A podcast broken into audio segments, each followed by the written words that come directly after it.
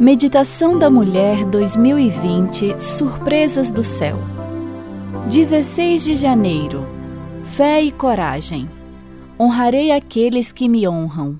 1 Samuel 2:30.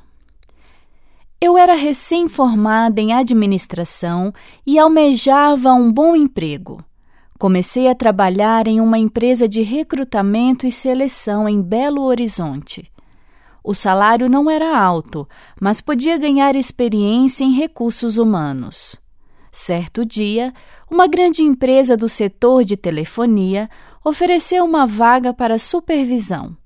Em vez de selecionar pessoas, foi-me concedida a oportunidade de me candidatar à vaga, por atender a todos os requisitos solicitados para o cargo. O salário seria duas vezes maior do que eu ganhava. Comecei então o processo admissional. Na sexta-feira, fui informada de que o expediente seria de segunda a sexta-feira e somente duas horinhas em dois sábados por mês. Apesar de já saberem de minha convicção religiosa, eles imaginavam que, devido à proposta atrativa, eu aceitaria. Ficaram abismados quando eu disse que não negociaria trabalhar aos sábados, mesmo que por poucas horas de forma sutil, começaram a me ridicularizar no ambiente de trabalho. Eles me pediram para pensar durante o fim de semana e lhes dar a resposta definitiva depois. Na manhã de segunda-feira, recusei a proposta. Disse que Deus é quem dirigia a minha vida e que no momento oportuno ele abriria uma porta muito especial. Liguei para minha mãe informando a decisão e aproveitei para deixar o número fixo da minha sala, já que a bateria do meu celular estava descarregada. Dentro de duas horas, recebi uma ligação em minha sala.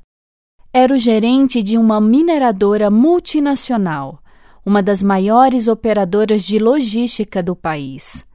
Estava me oferecendo um emprego em minha área de formação, para trabalhar de segunda a sexta-feira, com um salário três vezes maior do que eu tinha na época e a apenas dez minutos de casa. Precisaria me apresentar no dia seguinte, já com os exames admissionais em mãos. Percebi claramente a misteriosa mão de Deus guiando tudo, em um tempo recorde. Meu currículo tinha sido entregue lá fazia cinco meses e a escolha foi feita de forma aleatória, dentre uma pilha de 40 centímetros de altura, só de currículos.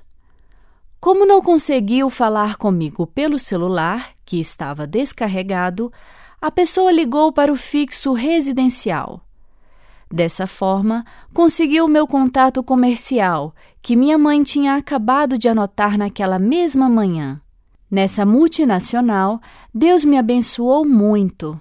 Tive ainda a grata satisfação de distribuir 250 estudos bíblicos para os funcionários no fim daquele ano. Deus realmente honra os que o honram.